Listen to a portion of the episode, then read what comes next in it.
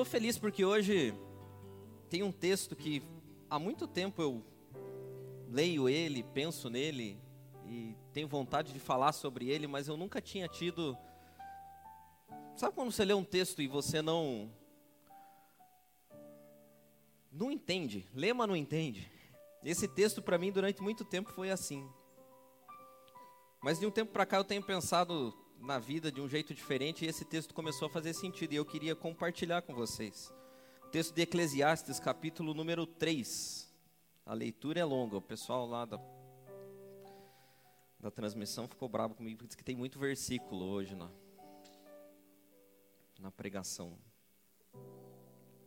Eclesiastes, capítulo 3. Hoje nós vamos falar de tempo. Achou? Posso ler? Eclesiastes 3 diz o seguinte: Tempo para tudo. Tudo nesse mundo tem o seu tempo. Cada coisa tem sua ocasião. Há tempo de nascer e tempo de morrer, tempo de plantar e tempo de arrancar, tempo de matar e tempo de curar, tempo de derrubar e tempo de construir. Há tempo de ficar triste e tempo de se alegrar. Há tempo de chorar e tempo de dançar, tempo de espalhar pedras e tempo de ajuntá-las tempo de abraçar e tempo de afastar, há tempo de procurar e tempo de perder, há tempo de economizar e tempo de desperdiçar, tempo de rasgar e tempo de remendar, tempo de ficar calado e tempo de falar, há tempo de amar e tempo de odiar, tempo de guerra e tempo de paz. O que é que a pessoa ganha com todo o seu trabalho? Eu tenho visto todo o trabalho que Deus dá às pessoas para que fiquem ocupadas. Deus marcou o tempo certo para cada coisa. Ele nos deu o desejo de entender as coisas que já aconteceram e as que ainda vão acontecer, porém não nos deixa compreender completamente o que ele faz. Então entendi que nesta vida, tudo que a pessoa pode fazer é procurar ser feliz e viver o melhor que puder. Todos nós devemos comer e beber e aproveitar bem aquilo que ganhamos com o nosso trabalho. Isso é um presente de Deus. Eu sei que tudo que Deus faz dura para sempre. Não podemos acrescentar nada nem tirar nada. E uma coisa que Deus faz é levar as pessoas a temê-lo. Tudo que acontece ou que pode acontecer já aconteceu antes. Deus faz com que uma coisa que acontece torne a acontecer. Pai, obrigado, Deus, por essa palavra. Pedimos a tua bênção, a tua revelação. Pedimos, ó Deus, a tua graça sobre a nossa vida. Que essa palavra produza efeito, ó Pai, que seja um tempo de crescimento. Conforme lemos, há tempo para tudo, ó Pai, que esse seja um tempo de crescimento para a nossa vida para a nossa vida espiritual, ó Deus, para a nossa igreja. Que haja, Deus, um tempo de abundância para o Senhor, para nós. É o que nós te pedimos, ó Deus, em nome de Jesus. Amém. Eu cresci ouvindo a minha mãe dizer o seguinte para mim. E ainda bem que ela não está aqui hoje, porque ela não gosta que eu fale as coisas que ela dizia para mim. A minha mãe dizia para mim o seguinte: Tico, agora não é a hora para isso. Quase todas as coisas que eu ia fazer, a resposta era: Tico, agora não é hora disso. Tico, agora não é hora disso. E a vida é uma eterna repetição, como ele disse mesmo, porque sabe o que, que eu faço hoje para os meus filhos, para as minhas filhas? Maria, agora não é hora disso. E dá uma injúria de você ver a criatura, porque agora realmente existem coisas que agora não é hora disso. Exemplo, comer doce 11 e meia da manhã, não é, agora não é hora disso. Querer ler livro meia-noite e meia. Não, não é a hora disso, agora não é a hora, agora é a hora de dormir. A Maria, constantemente eu falo para ela, Maria, agora é a hora de dormir, Maria. Chega. Porque daí ela vai lá para o quarto e fala assim, agora eu quero que você vá lá fazer uma oração. Você vai lá agora. Passa dez minutos, ela vai lá, mas você não leu o devocional, você só fez a oração. Você vai lá, agora sim, você vai, lê o devocional. Aí passa um pouco, ela fala assim, é que eu não estou conseguindo dormir. Eu nunca tinha visto criança com insônia, mas a Maria tem insônia. E aí vai, vai, constantemente eu digo para ela, Maria, agora não é a hora disso. E eu ouvi a minha mãe, eu cresci ouvindo a minha mãe dizer, Tico, não é a hora disso. E eu não sabia, mal sabia eu, que a vida consiste em encontrar horas de fazer as coisas. A minha vida e a tua vida consiste em organizar circunstâncias para que os momentos sejam adequados para fazer coisas. As coisas só não são mais tão óbvias como eram quando a gente era criança. Agora todo mundo sabe que não deve comer o chocolate às 11 e meia da manhã. Mas as circunstâncias vão mudando e a gente ainda precisa continuar encontrando horas certas de fazer cada coisa. E por que, que eu dei o nome dessa pregação de janelas? Porque a nossa vida é constituída de janelas. E eu fiquei lembrando do Windows. Qual foi a grande sacada do Bill Gates? Ele ficou bilionário fazendo uma coisa muito simples. Todo mundo precisava de um computador. As pessoas ainda não sabiam disso, mas todas iam precisar de um computador. Só que quando os computadores foram lançados, eu me lembro que o meu pai trabalhava na Telepar e eu ia lá ficar olhando o que os caras faziam. Eram umas telas preta e ninguém entendia nada daquilo. O que o Bill Gates fez foi organizar uma coisa que era uma, um todo, um computador inteiro em pequenas janelas. Então, se você quer escrever um texto, você abre uma janela. Se você quer fazer uma planilha, você abre outra janela. Se você quer assistir um vídeo, você abre uma outra janela. Cada coisa tem a sua janela adequada para ser feita. E eu fiquei pensando se nós também não somos assim. Nós também não vivemos de pequenas janelas, de oportunidades. Porque uma coisa que esse texto está dizendo aqui é que existem tempo para tudo. Só que quando a gente ouve a palavra tempo, a gente sempre imagina minutos. Por exemplo, faz 6 minutos e 53 segundos que eu estou falando. Só que esse não é o tempo. Esse é o tempo cronos, não é o tempo que nós que a nossa vida se desenrola. O tempo cronos é importante, mas ele não é fundamental. E não é sobre ele que eu queria falar hoje. Eu queria falar sobre uma outra noção de tempo, que é a noção de tempo de kairos. Que são os tempos de momentos. Sabe quando você fala assim, ó, tinha um tempo na minha vida que eu era assim. Então, você está falando de kairos. Havia um tempo na minha vida em que eu fazia tal coisa. Havia um tempo que eu fazia assim, fazia assado. E durante muito tempo, esse texto de Eclesiastes 3, para mim, não fazia muito sentido.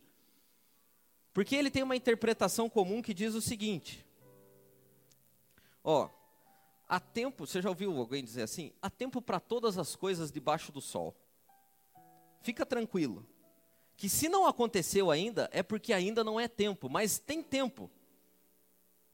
Não vai faltar tempo, o que as pessoas estão dizendo é assim, ó, não, não vai faltar horas, minutos, segundos, anos para que você viva aquilo que você vai viver. Há tempo para todas as coisas. A minha mãe também falava isso para mim. Há tempo para todas as coisas. Fica tranquilo. No sentido assim, olha, vai ter espaço para isso ainda na tua vida. Não vão faltar minutos. E tem um detalhe: se é para ser, vai acontecer. Só que o nome disso não é evangelho, o nome disso é destino. Sabe aquela coisa assim? As pessoas acreditam. Tem crente que acredita em horóscopo. Que dirá de crente que acredita em destino? Não tem, né? Se tem gente que acredita em horóscopo. Esses dias eu estava vendo uma postagem, um parênteses aqui. A pessoa cristã, evangélica, tal, Capricórnio. Não, mas a gente tira sarro, mas tem pessoa que fala isso e fala com convicção, acha mesmo que a Lua, tal, o alinhamento, eu nem sei qual como que define, mas o alinhamento do planeta X com Y vai fazer com que a tua vida seja uma desgraça esse ano e não há nada que você possa fazer para mudar isso. E tem pessoa que acredita nisso. Tem gente que em vez de levantar de manhã e ler o versículo do dia, lê o horóscopo do dia. Misericórdia. Deus trata com ele. Mas é, então, o que dirá de gente que acredita em destino? De que se uma coisa vai ser, vai ser mesmo e não importa? Não, não existe. Eu não acredito nisso. Sabe que eu leio esse texto hoje e para mim ele faz um sentido diferente porque eu imagino o seguinte: o que o texto está dizendo, o que Deus está dizendo para nós é: a sua vida vai passar por várias fases. Vai ter fase na sua vida que você vai ter que odiar. E haverão fases na sua vida que vai ser tempo de amar. Haverão fases na sua vida que você vai precisar fazer guerra, você vai precisar se levantar contra as circunstâncias. E haverá, haverão fases na sua vida que você vai precisar manifestar paz. Haverão fases na sua vida que você vai ter que gastar dinheiro. E eu acho que quando a gente chega na velhice, o nosso pouco patrimônio deve ser feito assim. Eu falo para o meu pai e para minha mãe, falo, oh, não me deixem um real. Peguem o patrimônio que vocês têm, gastem tudo. Haverão fases em que você precisa desperdiçar, foi o que o texto disse. Haverão fases na sua vida que você precisa guardar.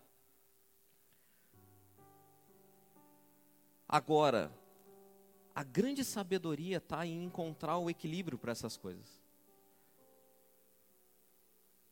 Sabe que nós também parecemos o Windows, nós temos uma vida inteira, é uma coisa só, mas dentro dela tem várias fases. E a nossa busca é encontrar o equilíbrio de não é hora de fazer isso. Não é hora de fazer isso. Tico, não é a hora disso. Fulano, não é a hora disso. E sabe qual é o nosso problema?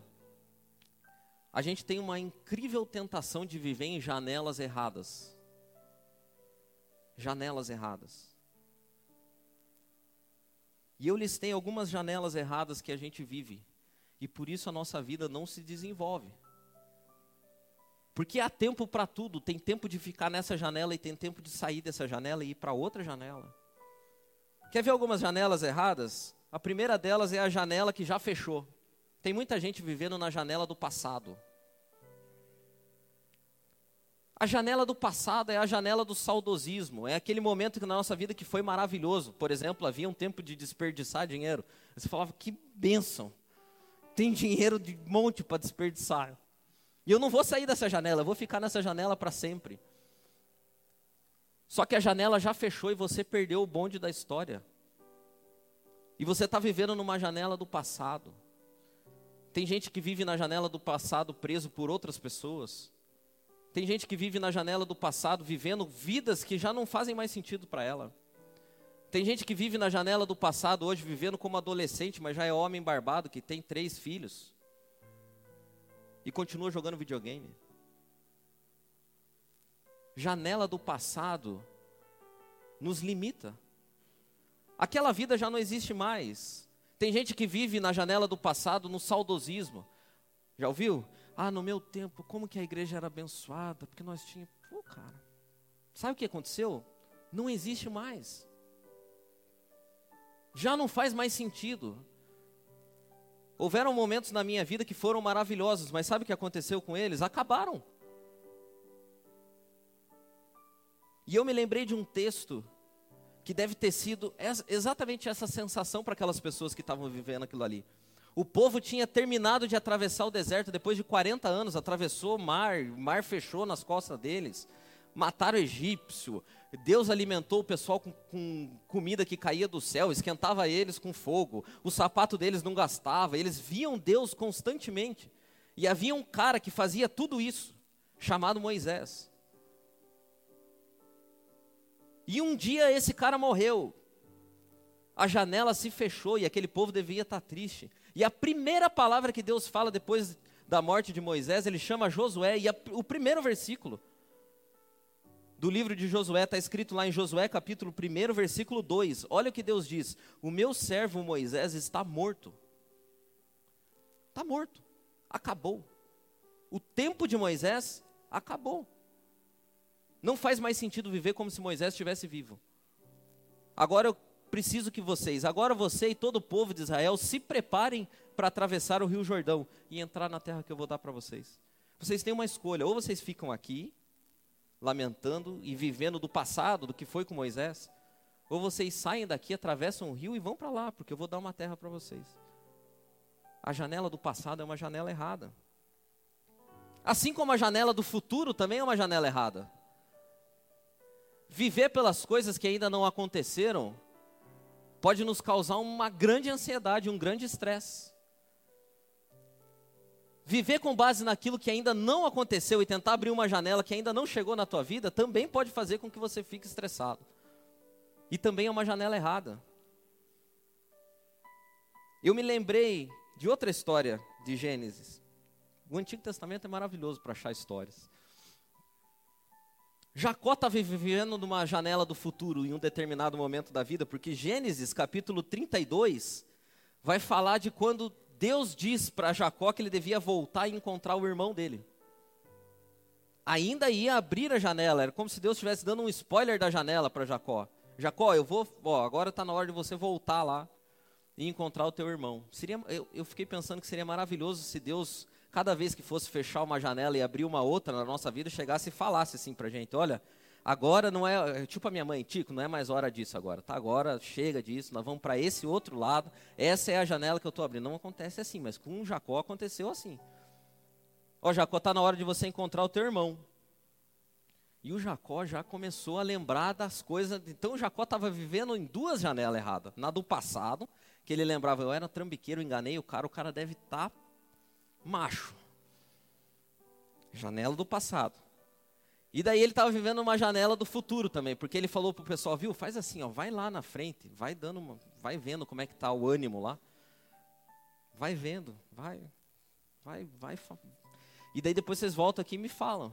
Então, eu já estava vivendo a janela do futuro também. Vamos arrumar lá a casa lá tal para poder voltar. E os caras voltam e falam para Jacó assim, falam: "Olha, a gente foi lá e conversou com o teu irmão. E aí? Ele está vindo com 400 caras." E o cara fala: "Meu Deus." Aí pesteou. E olha o que diz Gênesis 32, 7. Quando Jacó ouviu isso, que os caras estavam vindo, teve muito medo e ficou preocupado. Então dividiu em dois grupos a gente que estava com ele, também as ovelhas, as cabras, o gado e os camelos. Pensou que se Esaú viesse atacar um grupo, ele podia escapar com outro. O cara já estava fazendo um plano para a próxima janela. E aí foi. E a gente é assim, porque a gente tem medo das próximas coisas. Por isso que a gente quer saber o que vai acontecer. A gente fica vivendo em janelas do futuro porque a gente tem medo do que pode acontecer lá. E a gente fica apegado às janelas do passado porque a gente sabe que aquelas coisas boas que aconteceram a gente tenta eternizar. E olha o que aconteceu, Gênesis 33. Porém, Esaú, quando chegou o momento do encontro, porém Esaú saiu correndo ao encontro de Jacó e o abraçou. Ele pôs os braços em volta do seu pescoço e o beijou. E os dois choraram. Quando Esaú olhou em volta e viu as mulheres e as crianças, perguntou: Quem são esses aí que estão com você? são os filhos que Deus, na sua bondade, deu a esse seu criado, Jacó. Ele estava tentando até dar uma manipulada. E depois Esaú perguntou, Gênesis 33, 8: E o que são aqueles grupos que eu encontrei pelo caminho? Jacó respondeu: Por meio deles pensei em ganhar a boa vontade do Senhor. Aí Esaú disse: Eu já tenho bastante, meu irmão fique com o que é seu. Sabe o que aconteceu aqui? Jacó descobriu que não faz nenhum sentido tentar viver numa janela que não abriu ainda, porque quando ela se abrir, a gente não é mais a mesma pessoa. Jacó deve ter passado uma boa parte da vida dele, enquanto ele estava lá com Labão, pensando: cara, vai chegar um dia que eu vou ter que voltar e encontrar o meu irmão. O que, que eu vou fazer? Como vai ser? Pode ser que ele tenha perdido noites de sono pensando em como seria ser um encontro com o irmão dele. Eu e você perdemos um tempão da nossa vida e perdemos noite de sono pensando o que vai acontecer, vivendo numa janela que ainda não abriu. E sabe o que Jacó constatou aqui? Que quando a janela abriu, ele já não era mais a mesma pessoa, e mais importante do que isso, o irmão dele também já não era mais o mesmo. Porque quando ele saiu daquela terra, o irmão dele era um pobre coitado, que tinha sido enganado. Mas quando ele voltou para lá, o irmão dele disse: Cara, por que, que você está fazendo tudo isso? Eu tenho um monte. Você está achando que eu ainda sou aquele carinha lá, pobre, que você enganou, que você trocou por um prato de comida? Você está enganado, Jacó. Fica com o que é teu, cara. Eu não quero nada do que é teu. Quantas vezes eu já me preocupei com coisas que nunca aconteceram?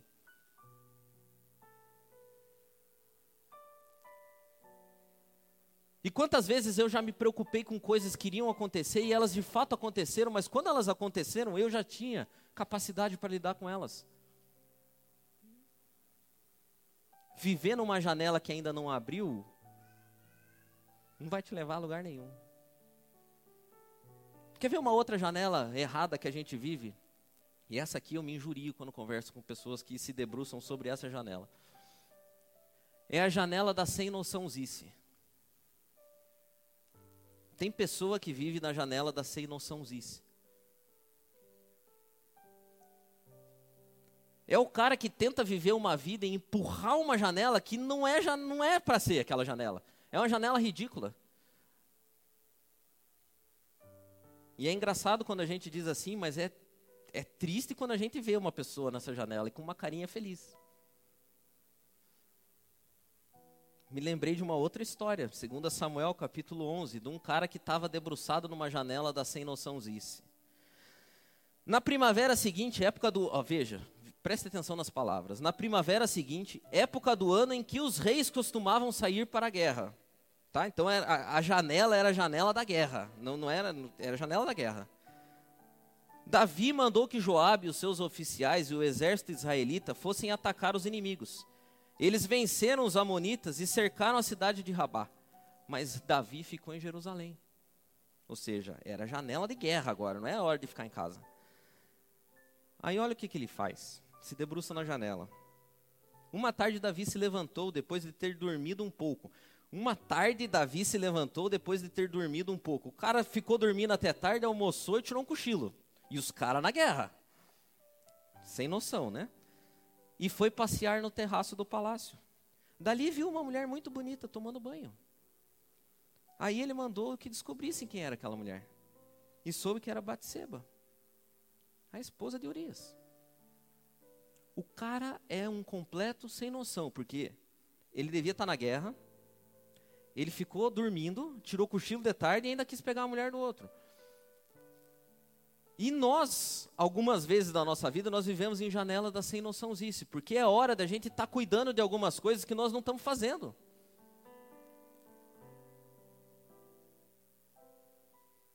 Aí o cara, quer ver uma janela sem noçãozice? O cara pega a família inteira dele e vai para um lugar que ele não deveria ir, porque a vontade dele é estar tá naquele lugar. E ele impõe a vontade dele para todo mundo.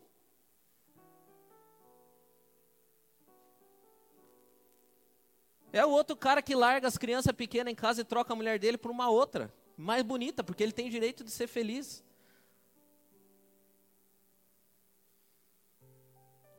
É a mulher que gasta o dinheiro que não tem na família porque ela acha que ela tem o direito também. Uns caras mandam os outros para guerra e ficam no terraço olhando as mulheres dos outros.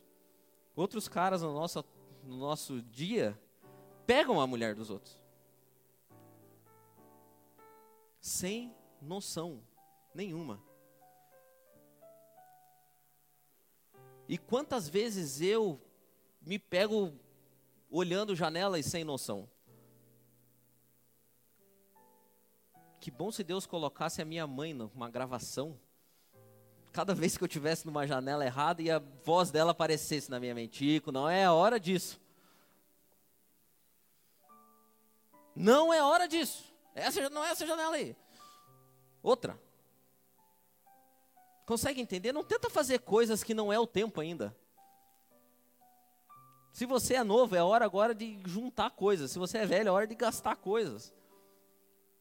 Agora não, não, não inverta, não, não seja sem noção. Ah, mas eu queria tanto mochilar pelo mundo. Ok, cara, mas agora você tem 30 anos de idade, tem dois filhos, não dá mais. Acabou, 35, acabou. Você tinha que ter feito quando você tinha 18. Ah, não, mas eu ainda tenho desejo. Ah, paciência, cara. Paciência, não é a hora disso. Não vá comer doce 11 e meia da manhã.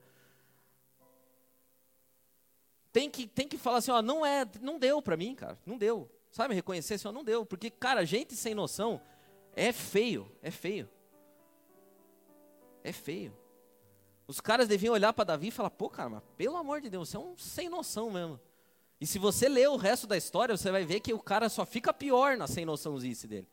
Porque é uma outra característica. Quanto mais sem noção você vai ficando, mais sem noção você vai continuando a ser. E aumenta a sem noçãozice do cara. Então, escute a minha mãe. Não é hora disso.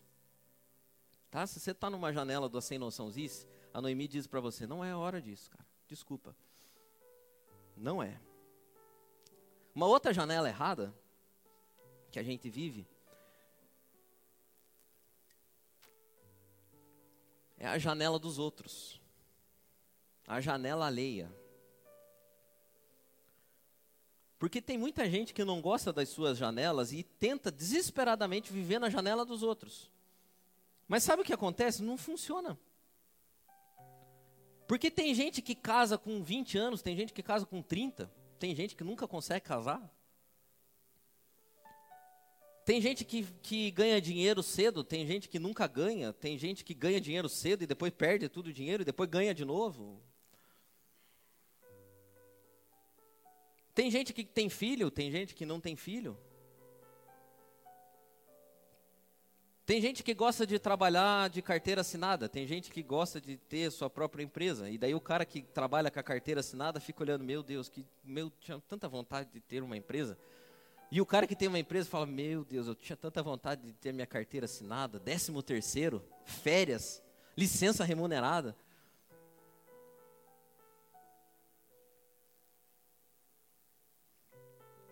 Só que, sabe qual é o problema das comparações? Elas não servem para nada. Você pode até comparar a tua vida com a vida de outras pessoas. A única coisa que você vai conseguir é ficar frustrado. Ou se você for um pouquinho mais inteligente, você vai comparar com quem tem sempre menos que você para tentar, de algum jeito, né, dar um up. Estou né? comendo ovo, mas tem gente que está comendo só arroz. Não funciona. De novo, o livro de Gênesis é onde está a fonte de todas as histórias. E lá conta histórias de duas mulheres, do mesmo cara Jacó aqui. E é muito legal de ler essa história, porque de, você vai ver como funcionam as comparações e gente tentando viver na janela do outro e fazendo fusquinha ainda. A Raquel era bonita. Pensa numa mulher bonita que devia ser, porque fala que ela era muito bonita. E o Jacó amava aquela mulher desesperadamente. Só que ele foi primeiro obrigado a casar com Lia. E a Bíblia diz, Lia devia ser feia, cara, porque a Bíblia diz que os olhos dela eram tristes. Tipo, eufemismo para dizer, pô, mas era feia, viu? Não, e devia ser mesmo, porque Jacó nunca cogitou casar com a Lia, nunca, nunca, não tem assim, ó, Jacó estava disposto a trabalhar seis meses para Labão para casar com Lia, não. O cara trabalhou 14 anos para poder casar com a Raquel. Mas com a Lia, nada. Só que Lia podia ter filhos. E Raquel não podia. E aí, sabe o que, que acontecia? Raquel queria ter os filhos da Lia. E a Lia queria que o Jacó amasse ela do mesmo jeito que amasse Raquel. E ficava. Uma comparando com a outra, vivendo na janela da outra. E Lia passou um período de tribulação, porque na lua de mel ninguém quer ter filho, né? Então não queria ter filho, né? queria só curtir. E aí chegou o um momento que o cara queria ter filho, e daí a Raquel não podia, e a Lia conseguiu, e a Lia falava para outra, falou, oh, minhas crianças, aqui, agora mais um, e mais um, nem saí da dieta, e mais um. E o desespero de Raquel foi tão grande que ela falou assim: pelo amor de Deus, pegue essa outra mulher que me deu um filho, porque eu não aguento mais ouvir essa. Só que a história conta que Raquel ficou estéril porque Deus via como ela tratava Lia. Ó, oh, o Jacó gosta mais de mim. Sabe o que acontece comigo e com você quando a gente fica nas janelas alheias? A gente não vive nem a nossa vida nem a vida do outro. E o nosso mundo hoje é um mundo que nos leva para viver janelas alheias. Pasmem você, mas existem pessoas que pagam por mês para receber em primeira mão as atualizações dos famosos. E eu fiquei chocado. Olha, cara, cara, eu fiquei abismado o dia que eu descobri que a ex-BBB Adriana tem 180 e poucos mil pessoas que pagam R$ 3,99 por mês para saber o que ela está fazendo. Eu falei, mas eu sou um lixo de pessoa, porque Ninguém pagaria 50 centavos para saber o que eu estou fazendo. A mulher tem 180 e poucas mil pessoas pagando 399. Eu já fiz a conta. A mulher ganha 700 pau por mês para ficar pondo foto, trocando fralda de criança. Só que depois eu, eu fiquei pensando também, falei, ah, esperta é ela, otária é os 180 e poucos mil que pagam 4 pila por mês para saber o que a Adriana, ex-BBB, está fazendo. Mas isso revela o nosso grande desejo de viver em janelas que não são as nossas, as vidas que não são as nossas e ficar nos comparando com as pessoas. E eu fiquei pensando, porque o Salomão, quando escreveu isso aqui, o cara estava incomodado. E sabe por que eu e você também vivemos muitas vezes incomodados? Porque a gente fica tentando abrir e fechar as janelas. No fundo, a gente quer estar tá no controle da vida. A gente quer ir lá e falar assim: não, agora não é mais hora disso. Agora é hora disso. Não, mas é sem noção. Não, mas não tem problema. A gente quer abrir e fechar as janelas. É por isso que a gente fica vivendo nas janelas do passado, porque a gente não quer que elas se fechem. Ou a gente fica tentando desesperadamente abrir as janelas que ainda não abriram. Por isso que a gente fica nas janelas sem noção, mesmo que tá todo mundo para nós falando assim, cara, você é sem noção. Fala, tá, tá, tá bom, sou sem noção, sem noção feliz. É por isso que a gente fica na janela dos outros, porque a gente olha para nós e fala, pô, cara, essa janela minha é ruim demais. Queria ter o emprego daquele cara, queria ter o salário daquele outro, queria ter a esposa daquele outro. Queria montar uma casa com várias janelas, assim, nenhuma minha, só dos outros. Sabe que a gente até exerce algum domínio sobre o Cronos. Assim, com planejamento você consegue ter, achar tempo para fazer tudo. Mas sobre o Kairos, esse, esses momentos que Deus coloca na nossa vida, a gente não tem controle nenhum dele. E no texto que nós lemos tem a chave. Eclesiastes 3:11 diz que Deus marcou o tempo certo para cada coisa. Ele nos deu o desejo de entender as coisas que já aconteceram e as que ainda vão acontecer. Porém, não nos deixa compreender completamente o que ele faz. Não tem jeito, cara. Você vai ter que lançar a tua vida em Deus e falar assim: Deus, vá abrindo e fechando as janelas. Só por favor, coloque a Noemi na minha cabeça dizendo que é hora disso, não, não é hora daquilo. E sabe que diante dessas janelas erradas e dessas coisas todas, eu. Eu listei algumas atitudes que a gente tem que ter para conseguir achar a sabedoria necessária para encontrar as janelas certas. E a primeira delas é que nós devemos viver com responsabilidade. Não tem jeito. Não tem jeito de você pedir que outras pessoas façam as escolhas por você. Não tem jeito de você pedir que outras pessoas abram as janelas e fechem as janelas para você. No, quando aquele grande dia chegar, a gente vai ser cobrado pelas nossas atitudes e pelas coisas que nós decidimos. Ah, Deus, mas aquela janela era tão boa que eu nunca quis fechar ela. Pois é, cara, você perdeu outras que você nem sabia. Oh, mas eu estava querendo agilizar as coisas e é, pois é, mas você não, não, não teve janela nenhuma, porque as que você queria ficar ainda estavam fechadas. É, Deus, eu, eu abri as janelas, fiquei lá em umas, e fui em uma, e fui em outra, tal, e ó, quer saber de uma coisa? Eu, eu fui. É, foi, sem noção, foi. Você abandonou tua família, cara, você, você achou que eu mesmo estava abrindo uma outra janela para você com outra família, com as tuas crianças pequenas passando dificuldades? É sem noção, cara. Você impôs um fardo para tua esposa, tá louco? Ou para o teu marido? Você é sem noção, cara. Então não tem jeito, você tem que viver com responsabilidade. Você vai ter que dar conta de todas as janelas que você se sentar. Pode ser que isso seja confortador ou pode ser que isso seja aterrorizante, mas é a realidade. A gente vai ser cobrado das nossas janelas. O que a gente fez com as janelas que se abriram diante de nós e por que nós não saímos daquelas que se fecharam.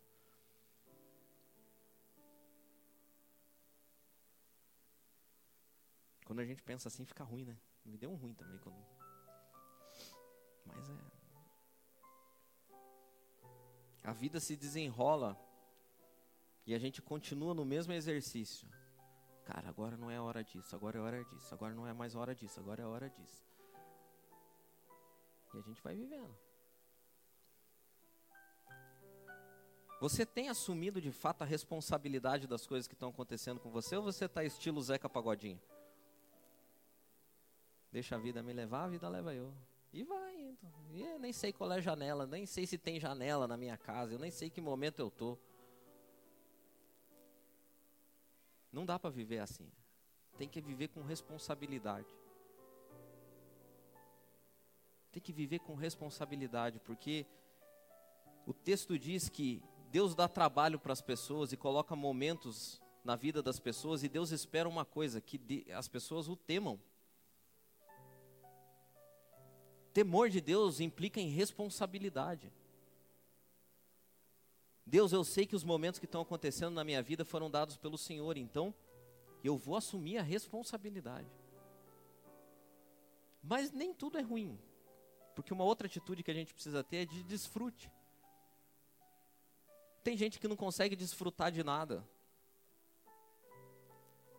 E você sabe que eu eu tenho tentado mudar, porque eu sou um pouco assim. Eu não desfruto. O meu pai um dia falou uma coisa para mim que me deixou muito pensativo, cara. Um dia que eu comprei um carro bacana e eu nem fui lá para mostrar para ele. Eu só fui lá na casa dele e estacionei o carro lá e tal. E ele veio, sentou naquele carro e ele mexia, ele acelerava o carro.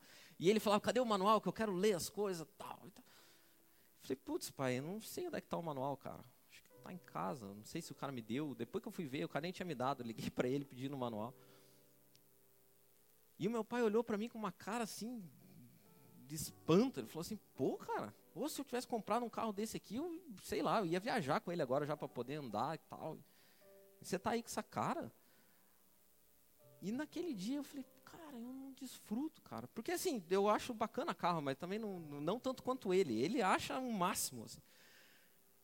Só que depois eu fiquei pensando, falei, quais coisas na minha vida eu acho um máximo?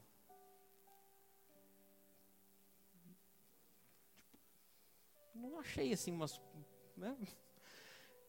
Sabe o que isso significa? Que às vezes a gente tem dificuldade de desfrutar da vida, desfrutar das coisas que Deus fez, desfrutar do trabalho que Ele nos deu, desfrutar das pessoas que estão à nossa volta. E aí a gente está numa janela aqui só que nenhuma janela alegra o cara. Essa janela é de guerra, tá bom. Essa aqui agora é de paz, tá bom. Tá bom também, tá. Eu, Deus deve pensar e falar, pô, que janela esse cara quer? Encontre coisas que façam você falar, cara, obrigado, Deus. Obrigado por esse momento da minha vida. Obrigado por, esse, por essa circunstância, porque o texto diz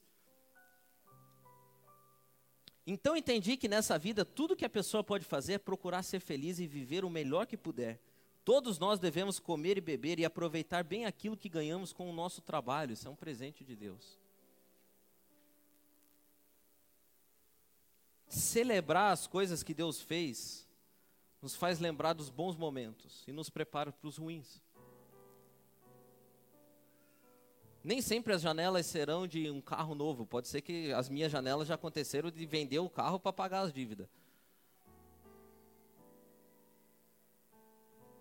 A gente precisa aprender a desfrutar. As pessoas não desfrutam mais. Quer ver um outro exemplo? As pessoas hoje vão. Ontem eu estava assistindo Altas Horas. Tava legal. Eu reparei na plateia que os caras estavam do lado do Zezé de Camargo. Do lado, o cara estava aqui, igual ele aqui, ó. E em vez deles olharem o cara, tal, eles estavam com o celular filmando o cara. E tá todo mundo assim. Parece uns retardados.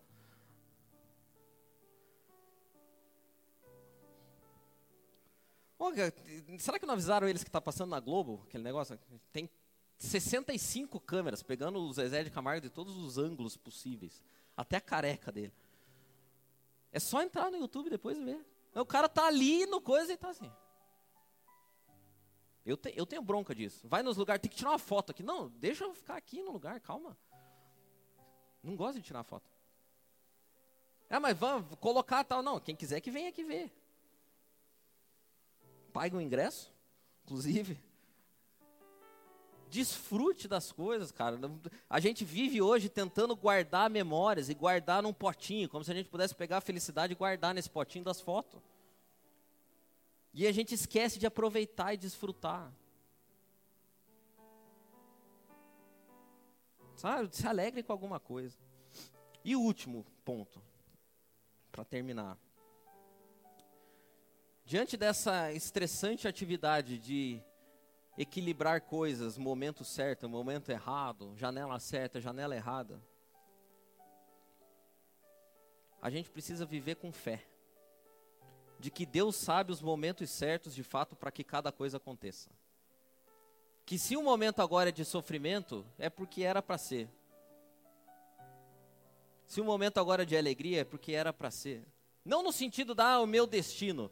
Não, mas eu tenho um pai que está cuidando de tudo. A única coisa que eu preciso fazer é achar o momento certo.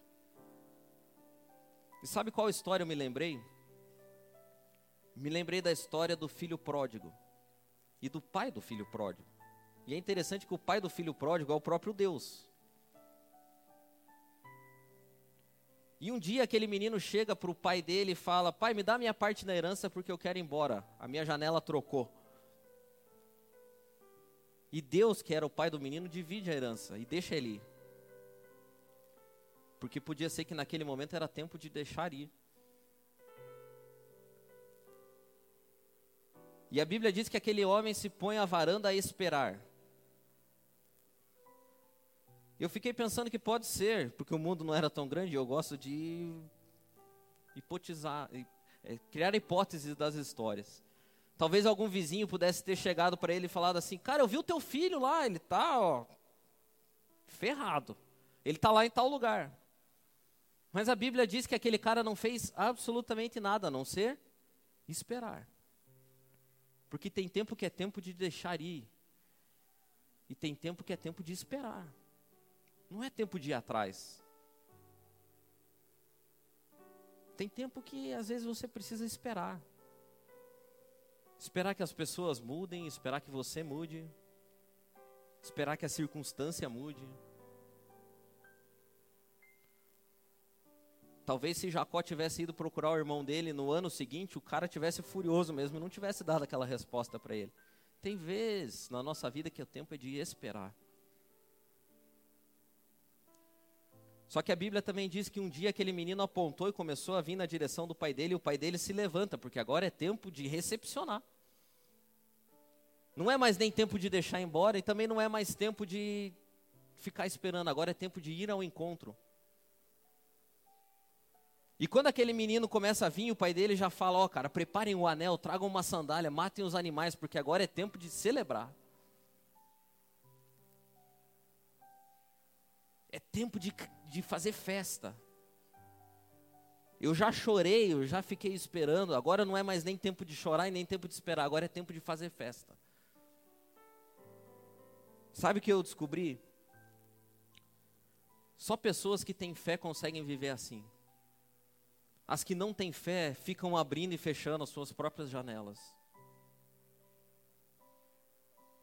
As pessoas que não têm fé não conseguem imaginar que Deus é bom o suficiente para acabar com o tempo de deixar ir, com o tempo da espera e de trazer o tempo de celebração. Elas já tentam elas mesmas ir atrás.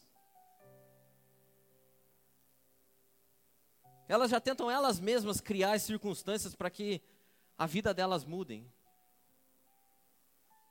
E a gente vive com responsabilidade, mas antes de tudo a gente precisa viver com fé.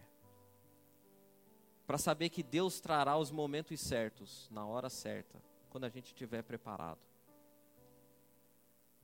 A gente tem que viver com fé para saber que daqui a 10 anos a gente também não vai mais ser a mesma pessoa. Que as nossas prioridades mudarão, que a nossa vida será diferente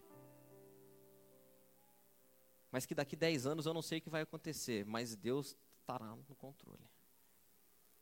Pode ser que hoje esteja bom e daqui 10 anos esteja ruim.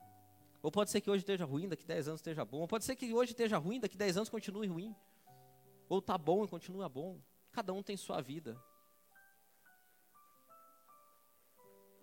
O fato é que Deus está no controle de tudo. A história do filho pródigo nos mostra que Deus tem o tempo certo para tudo. Houve o tempo de deixar ir, houve o tempo de esperar, houve o tempo de celebrar. Há tempo para todas as coisas.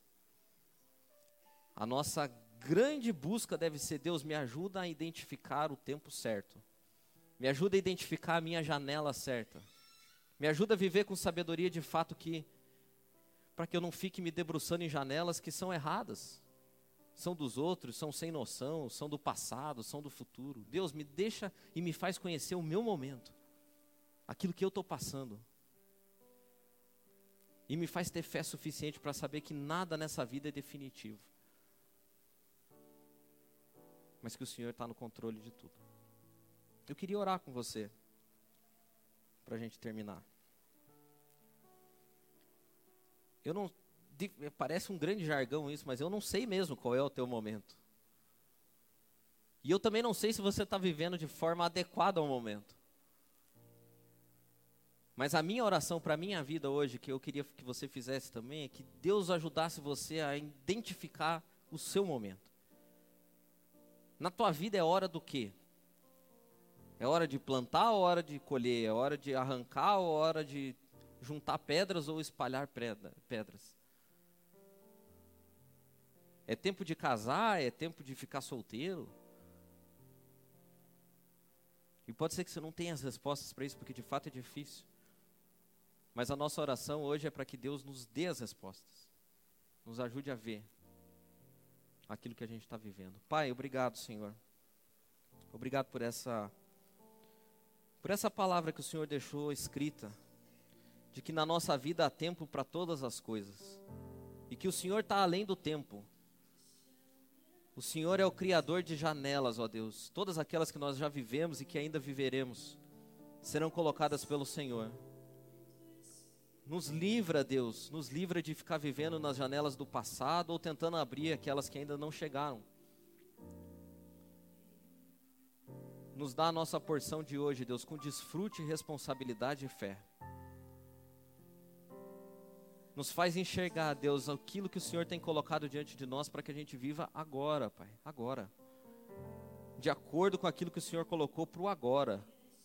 Com responsabilidade, Senhor com desfrute, com fé. Nós queremos viver na tua vontade, Senhor, no teu momento, no teu tempo, porque o teu tempo é perfeito, ó Pai. É exatamente aquilo que nós precisamos. E no trajeto o Senhor tem nos moldado, Deus. As janelas que se abriram há 10 anos atrás já não fazem mais sentido, porque o Senhor já nos moldou, nos formou, Senhor Deus, uma pessoa diferente.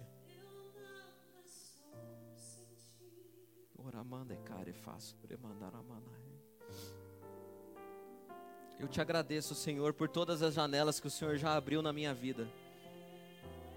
As boas, ó Pai, eu posso desfrutar, as ruins, ó Deus, me ensinam.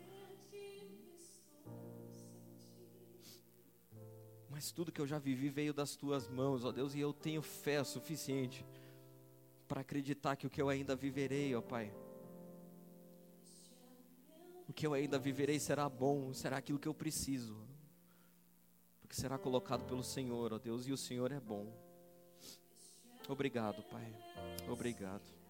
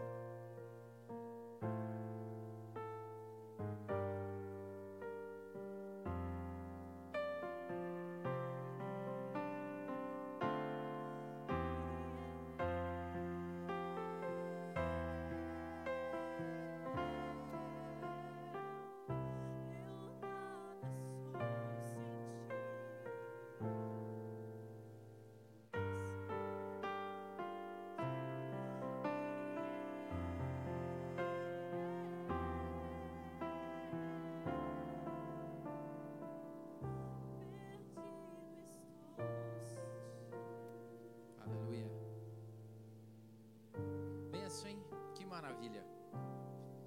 Sabe que um dos valores nossos aqui do MAP é governo do Espírito Santo na nossa vida, na sua vida.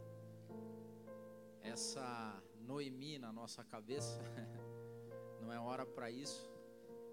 Na analogia, hoje tem o nome Espírito Santo de Deus. Que o Espírito Santo seja vivo cada vez mais no teu coração, na tua alma, na tua mente, para que você entenda as janelas. Que maravilha. Antes de ter